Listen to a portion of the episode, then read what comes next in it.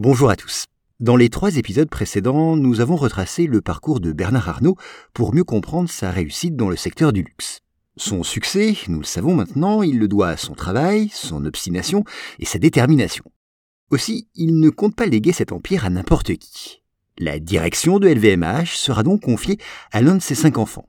Mais comment prépare-t-il cette succession? Lequel de ses enfants a les épaules assez solides pour prendre la relève? Bernard Arnault, chapitre 4 Une succession incertaine.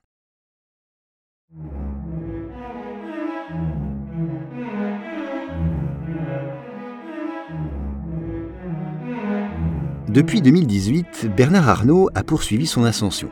Il a multiplié les rachats de petites et grandes entreprises et a consolidé l'influence du groupe LVMH.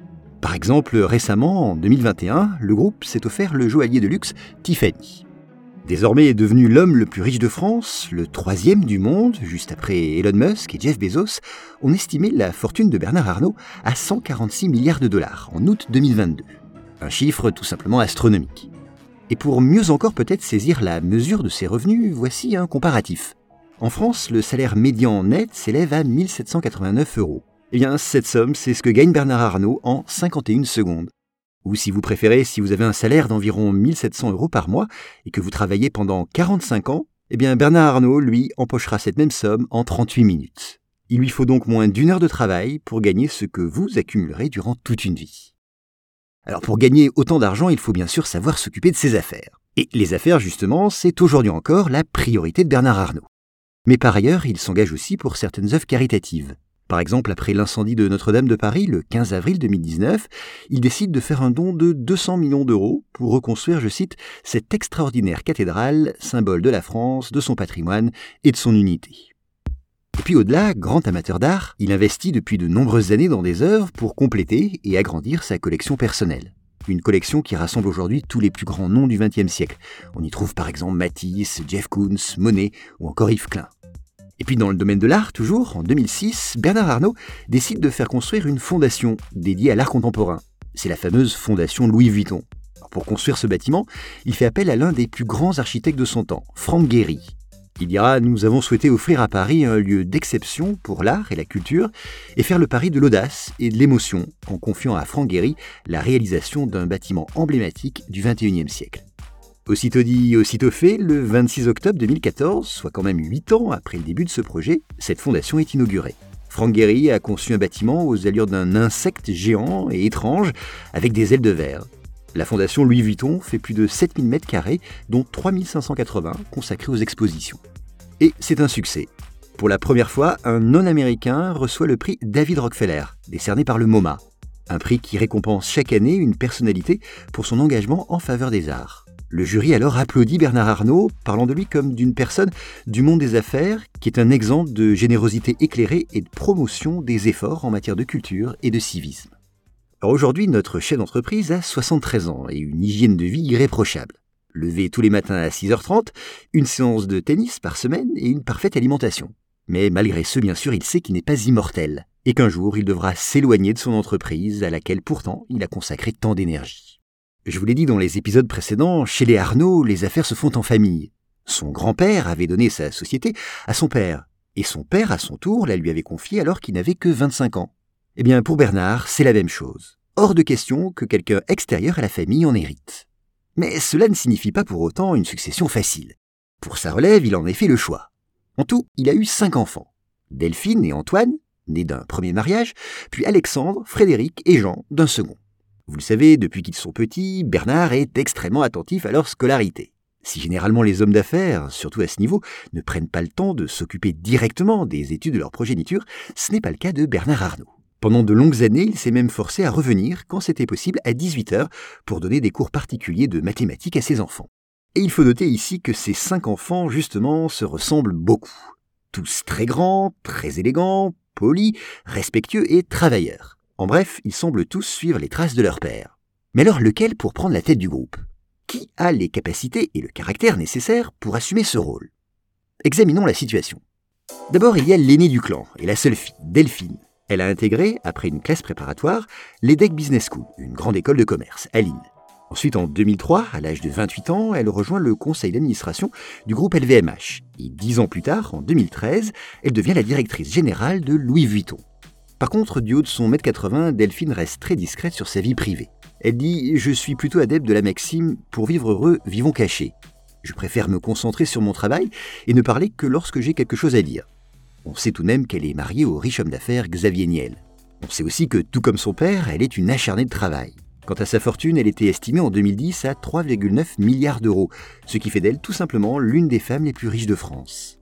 Et elle voue une très grande admiration à son père. Elle dit J'ai conscience d'avoir la chance d'être née là où je suis née, d'avoir un père exceptionnel qui a fondé un groupe unique. Mon père a eu une vision qui a transformé l'industrie de la mode. C'est un excellent financier, mais il a également un côté créatif. Lorsque vous lui présentez une collection de sacs à main, il sait immédiatement celui qui va se vendre. Voilà pour Delphine. Ensuite, Antoine, le second enfant. Lui a fait ses études à Montréal, à HEC, avant d'intégrer une école privée de management. Mais contrairement à son père, il a un côté un peu plus littéraire, ce qui a d'ailleurs été parfois compliqué à faire comprendre. Il dit Pour mon père, il n'y a que Polytechnique qui compte, et moi j'ai très vite compris que je n'étais pas fait pour ça. Je lui disais Tu ne dois pas essayer de me sculpter à ton image. Et il a mis beaucoup de temps à considérer qu'être plus tourné vers les relations humaines pouvait avoir une utilité. Antoine a commencé ses débuts dans l'entreprise familiale en 2005 en intégrant le département marketing de Louis Vuitton. Puis, six ans plus tard, son père lui a confié le rôle de directeur général de Berluti. Et en plus de ses responsabilités, il obtient en 2018 la mission de gérer la communication et l'image du groupe LVMH. Aujourd'hui, il a 45 ans et c'est un grand joueur de poker qui participe à de nombreux tournois partout dans le monde. Passons ensuite à Alexandre, son premier fils issu de son second mariage. Lui a suivi la voie de son père en intégrant l'école polytechnique, le Graal donc. En 2019, il prend d'ailleurs la place de Bernard Arnault au conseil d'administration de Carrefour. Et deux ans plus tard, il devient vice-président de la marque tout juste rachetée, Tiffany Co.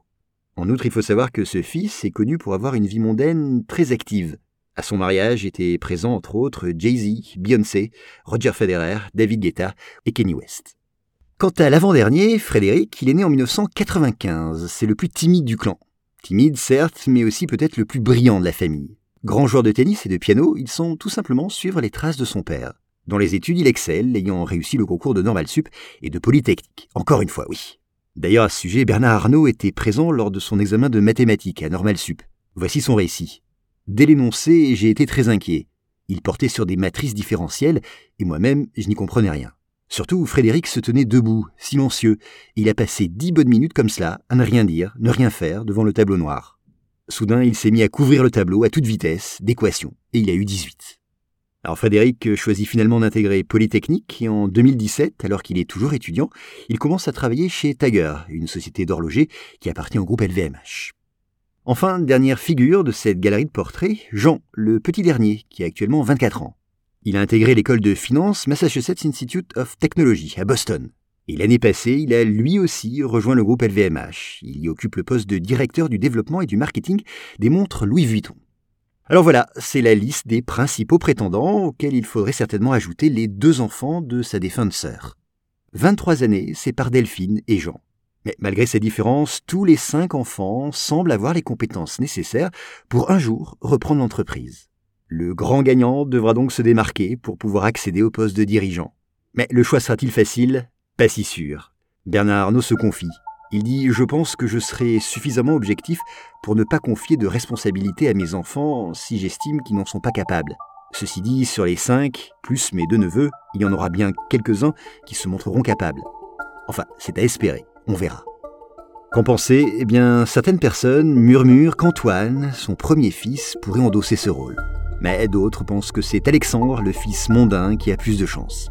Quoi qu'il en soit, Bernard Arnault lui a fait voter une modification des statuts de son entreprise, relevant la limite d'âge pour diriger LVMH de 75 à 80 ans.